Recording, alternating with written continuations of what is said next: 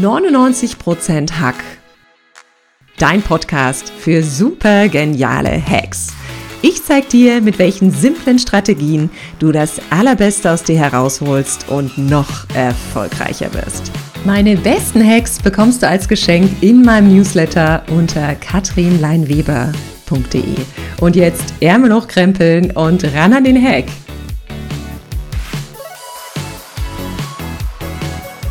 Herzlich willkommen zum Podcast 99% Hack. Mein Name ist Katrin Leinweber und ich bin deine Gastgeberin für diesen Podcast. Und ich freue mich, denn ich habe heute wieder ein Interview-Special und einen sehr inspirierenden Interviewgast. Yes, she can. Sie ist eine Frau, die unsere digitale Welt verändern wird. Sie zog einst als jüngste Abgeordnete in den Bayerischen Landtag und ist heute die bayerische Staatsministerin für Digitales. Obwohl die schönsten Dinge im Leben analog sind, hat sie den Weitblick für digitale Innovation. Ich freue mich außerordentlich, dass sie heute bei mir zu Gast ist. Herzlich willkommen, liebe Frau Gerlach.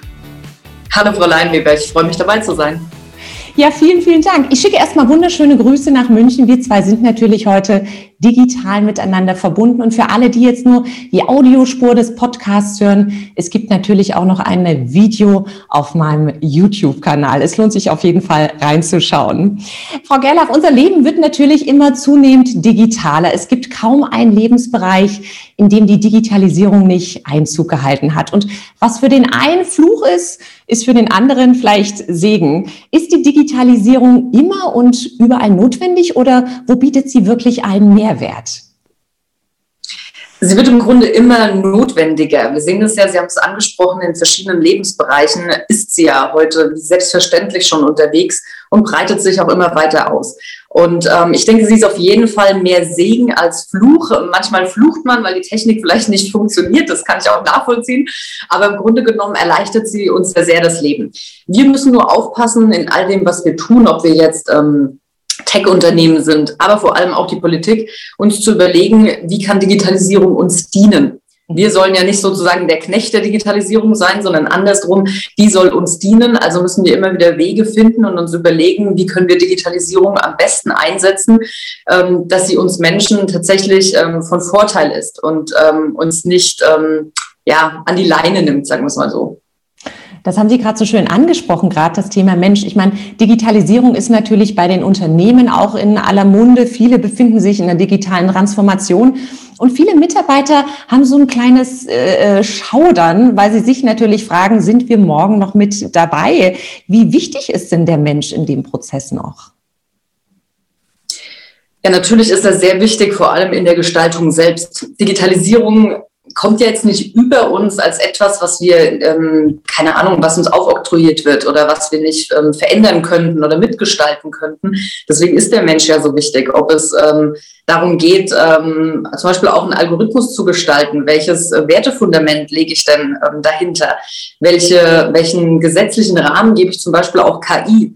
Lasse ich das einfach so laufen oder ähm, gestalten wir das Ganze auch in gesetzlicher Natur und schauen uns das natürlich auch ähm, mit Blick darauf an, welches Wertekonstrukt wir haben und welches dann auch der Digitalisierung dahinter stehen soll. Es hilft uns aber auch, uns auf die Dinge zu konzentrieren, die beispielsweise ähm, künstliche Intelligenz nicht kann, vielleicht muss ich sagen, noch nicht kann, aber wo wir Menschen einfach besser sind, ähm, das ist das Zwischenmenschliche. Also es gibt immer wieder auch in der, in der Verwaltung zum Beispiel, ne, ähm, wir überlegen immer mehr oder wir gestalten das Ganze ja immer digitaler. Es geht aber eher darum, routineartige Arbeiten ähm, wegzunehmen, Anträge möglich zu machen für den Bürger, um es effizienter zu machen, einfacher.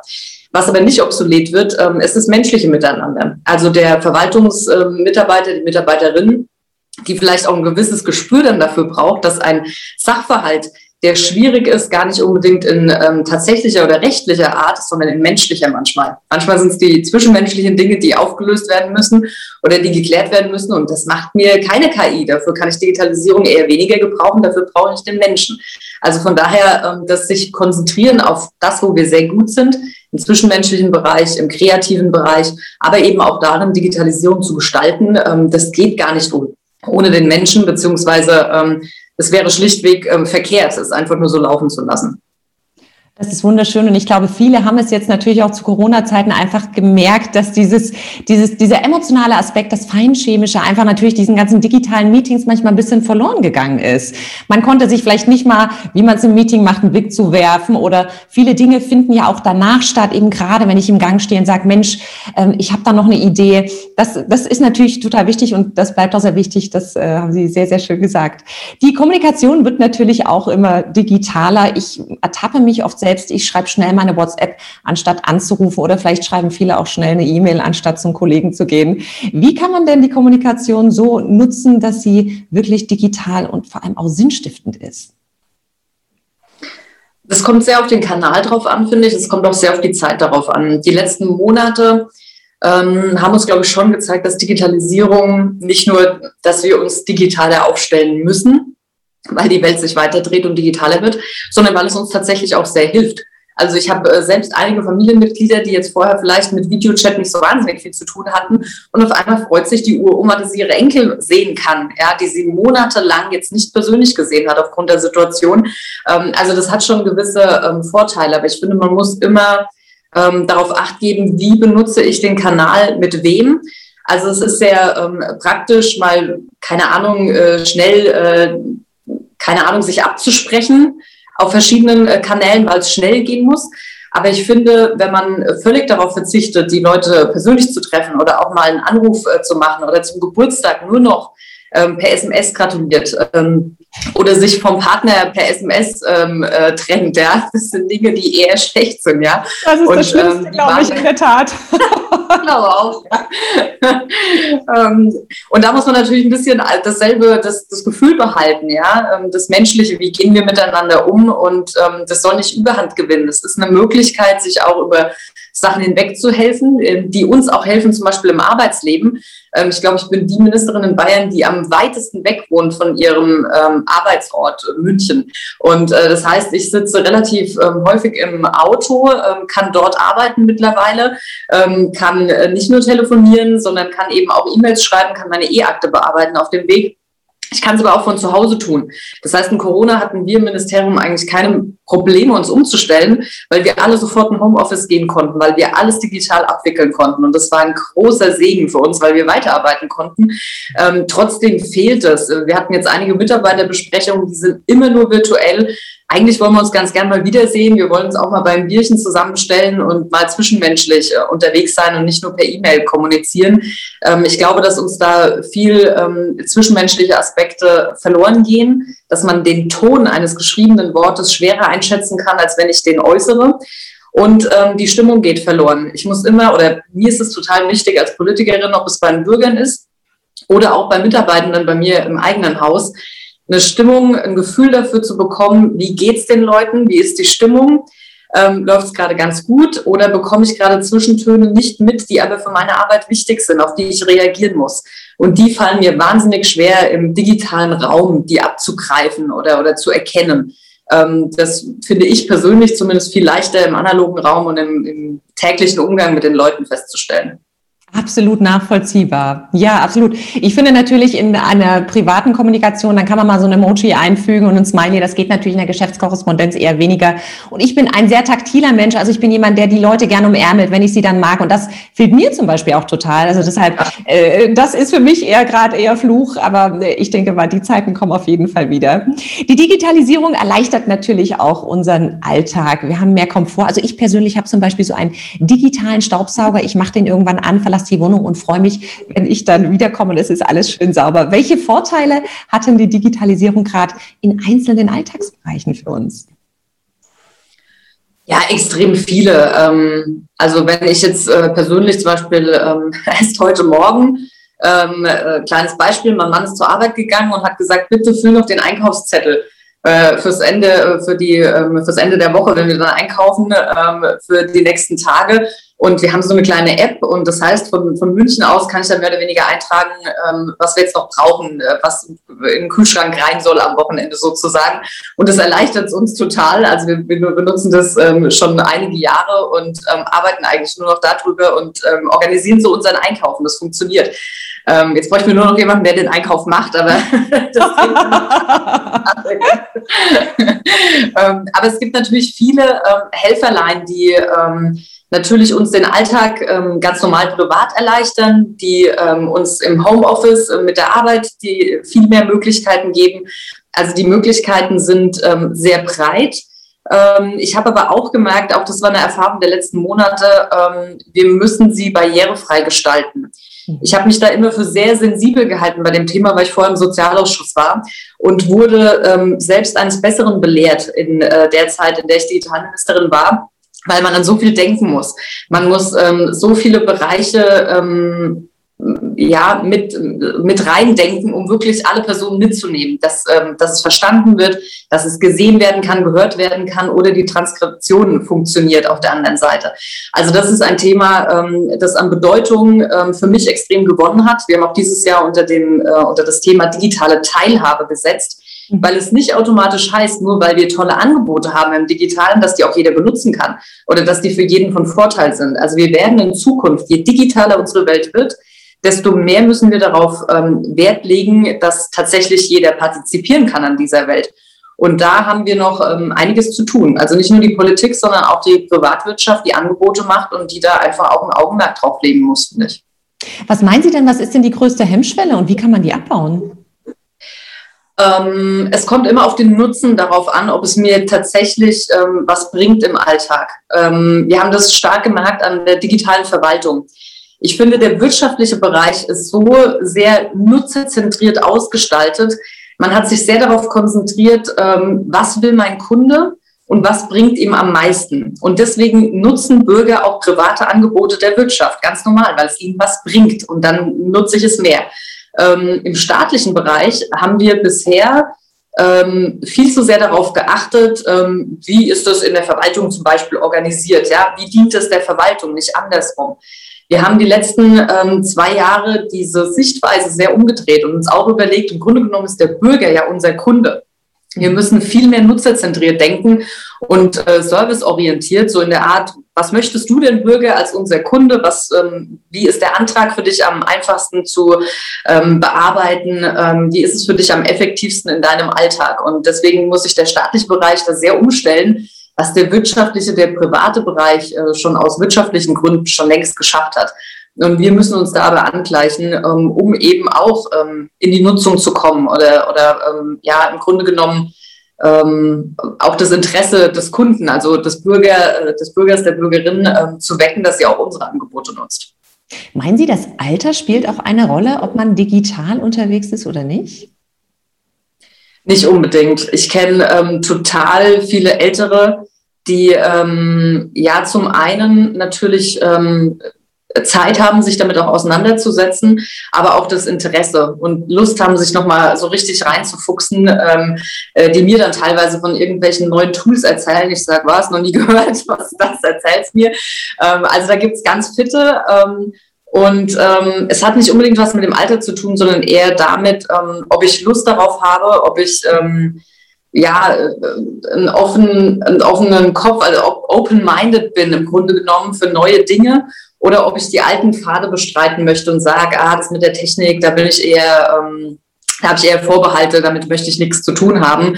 Ähm, nachdem unsere Welt immer digitaler wird, haben wir eh immer mehr ähm, Konfrontation damit, sage ich mal. Ähm, aber auch da gilt, wenn der Mensch merkt, ähm, es bringt einem was, es macht irgendwas effizienter oder hat einen Vorteil für mich, dann nutzt er das natürlich auch. Und ähm, ich denke, die letzten Monate während Corona haben dem Ganzen auch einen großen Vorschub gegeben. Ja, Sie haben es ja vorhin so schön beispielhaft gesagt, die Uroma, die dann äh, den, den genau. Sieht. Und das ist natürlich so, da geht das Herz auf und dann äh, ist das auf jeden Fall eine große Motivation, digitaler unterwegs zu sein. Wo steht Deutschland denn in der Digitalisierung im Vergleich zu anderen Ländern und was wären so Ihre Visionen? Es kommt ein bisschen darauf an, welchen Bereich wir ähm, uns anschauen. Also zum Beispiel, äh, keine Ahnung, es wird immer Estland genannt, die sind klar ähm, vorneweg, was zum Beispiel digitale Verwaltung anbelangt. Nicht vergleichbar mit Deutschland, mit Sicherheit nicht. Aber trotzdem sollten wir uns das immer wieder als Beispiel nehmen. Und deswegen haben wir in Bayern zum Beispiel auch einen großen Schwerpunkt darauf gelegt, den Staat digitaler und moderner zu gestalten, weil wir da einfach hinterher sind. Das wissen wir und deswegen arbeiten wir da stark dran. Infrastrukturell ähm, sind wir besser aufgestellt, als ähm, der Ruf teilweise ist. Trotzdem verstehe ich extrem gut, denn es geht mir teilweise auch so, dass jedes Funkloch, in das man reinkommt, ähm, sofort die Aufmerksamkeit hat. Also die meiste Zeit läuft es gut, aber kaum, wenn das Funkloch da ist, ist natürlich der Ärger groß. Ähm, für mich als Digitalministerin auch, ich bin zwar nicht für Mobilfunk zuständig, aber ich darf mir natürlich immer was anhören, wenn bei mir dann der Mobilfunk abbricht. Das ist immer besonders spaßig. Naja, ich glaube, dass wir ähm, in den letzten Monaten durchaus ähm, gesehen haben, wo es gut funktioniert, wo wir gar nicht schlecht aufgestellt sind, aber auch Bereiche gesehen haben, ähm, wo wir definitiv Defizite haben. Und ähm, ehrlich gesagt fand ich das aber ganz gut. Das ist aber auch das Einzige, was ich der letzten äh, Zeit abgewinnen kann an Positiven, weil ähm, doch jetzt viel mehr gemerkt haben, wir kommen nicht mehr drum herum. Das ist nichts mehr Modernes, was irgendwie fancy ist oder nice to have. Es ist ein Must-have. Wir kommen nicht mehr darum rum. Es kann sich auch kein Bereich mehr da drücken. Ja? Und ähm, das finde ich eigentlich ganz gut, weil es uns in der Überzeugungsarbeit hilft, digitalere Wege zu bestreiten. Und ähm, wenn ich jetzt für Bayern sprechen ähm, darf, ähm, wir sind extrem gut aufgestellt, was Forschung anbelangt. Äh, wir haben die Hightech-Agenda aufgelegt. Wir investieren sehr viel Geld in ähm, ja, den Forschungsbereich wie künstliche Intelligenz und Co. Das ist sehr gut und das ist auch eine Seite, die ähm, wichtig ist und ähm, wo wir Früchte ähm, ernten werden ähm, in ein paar Jahren, wenn es ähm, dann komplett flächendeckend da ist und wenn die ersten Ergebnisse da sind und wir auch ähm, einfach kluge Köpfe gewonnen haben für den Bereich. Aber der andere, und der ist fast wichtiger, zumindest gefühlt für den Einzelnen, ist die Alltagsdigitalisierung. Mhm. Und da sind wir noch lange nicht dort, wo wir sein sollten. Das gilt für den Schulbereich, das gilt für den Verwaltungsbereich, das gilt aber auch eben infrastrukturell äh, für Breitband ähm, und Mobilfunk, ähm, das einfach überall da sein muss. Sonst können wir noch ähm, so oft über IoT zum Beispiel sprechen. Das wird nicht Realität, mhm. wenn wir keine digitale Infrastruktur haben. Und deswegen muss da der Staat, aber eben auch die Unternehmen, die dafür zuständig sind, Breitband zu verlegen und Mobilfunkmasten aufzustellen, ähm, die müssen da weiterhin extrem engagiert unterwegs sein, ähm, weil wir da noch nicht dort sind, wo wir sein sollten. Mhm. Haben Sie zum Schluss vielleicht als letzte Frage noch ein paar persönliche digitale Hacks, die uns im digitalen Alltag äh, vielleicht unser Leben ein bisschen leichter machen? Sie haben vorhin schon so eine tolle App angesprochen. Haben Sie vielleicht ein paar Hacks, ein paar Tricks, ein paar Tipps, äh, wie man das Ganze im Alltag leichter nutzen kann? Ja, also diese Einkaufs-App ist äh, tatsächlich meine, ähm, ja, die wichtigste, sagen wir mal so zur Familienorganisation. Mittlerweile, ähm, aber auch zum Beispiel Kinder, ähm, die Kindergärten sind häufig ausgestattet mit Apps. Das heißt, man kann immer angeben, ähm, ist das Kind die Woche da? Ähm, will man ein warmes Mittagessen zum Beispiel haben? Äh, sind die Zeiten verkürzt oder verlängert? Ähm, wird der Kindergarten, zum Beispiel in Corona-Zeiten auch, ne? wann macht der Kindergarten wieder auf?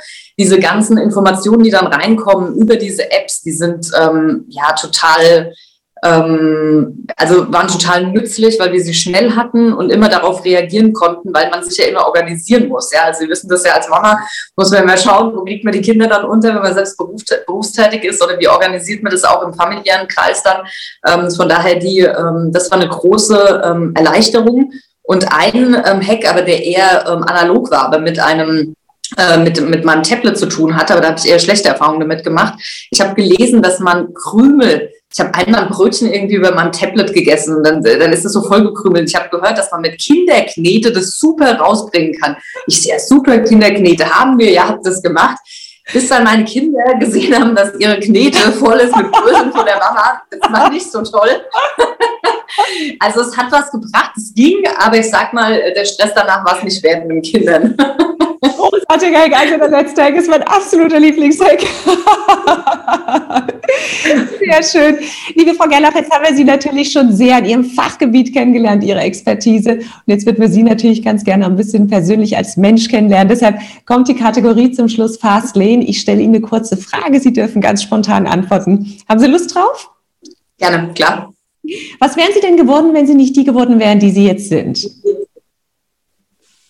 Oh, das ist eine hochphilosophische Frage. Oder meinen Sie das beruflich? Sowohl als auch.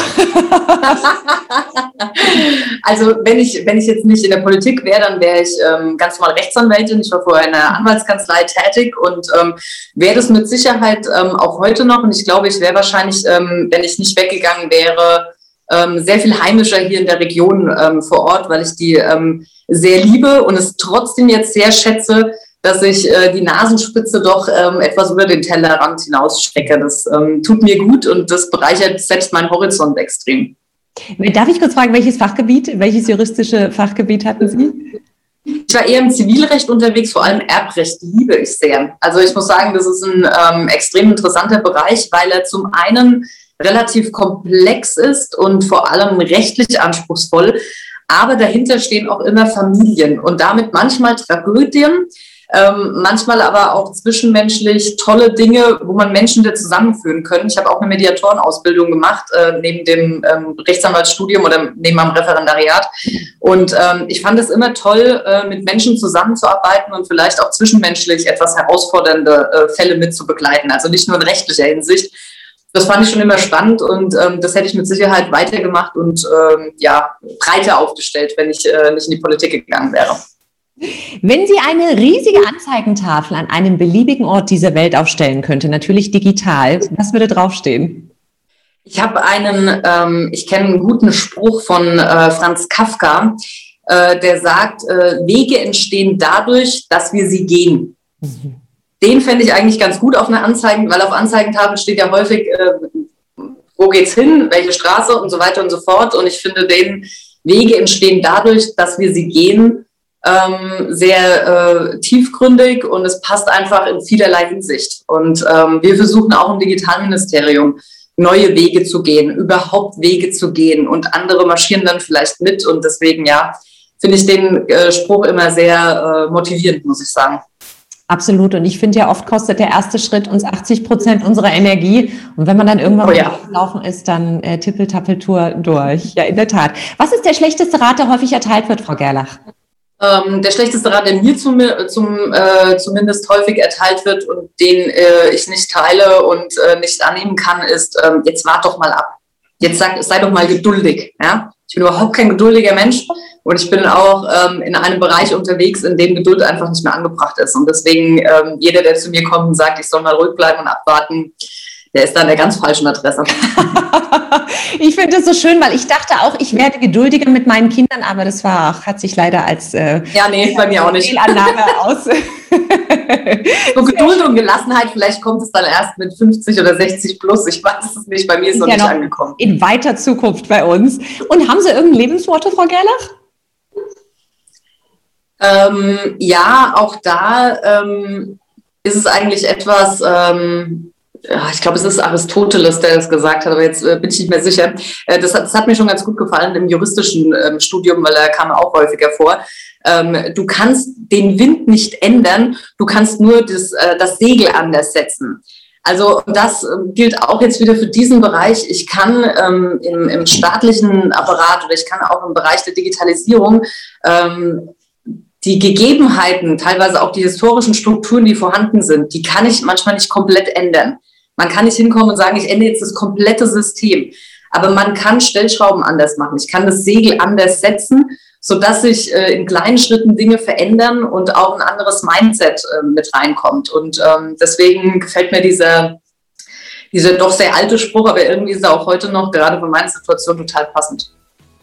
Was für ein wunderbares Lebensmotto und was für ein großartiger Abschluss für dieses inspirierende Interview. Ich danke Ihnen schon mal von Herzen, liebe Frau Gerlach. Bevor wir uns jetzt aber verabschieden, würde ich ganz gerne noch mal wissen, wo sind Sie ähm, vielleicht auf den sozialen Medien vertreten? Wie können die Leute zu Ihnen kommen, wenn man Sie kontaktieren möchte?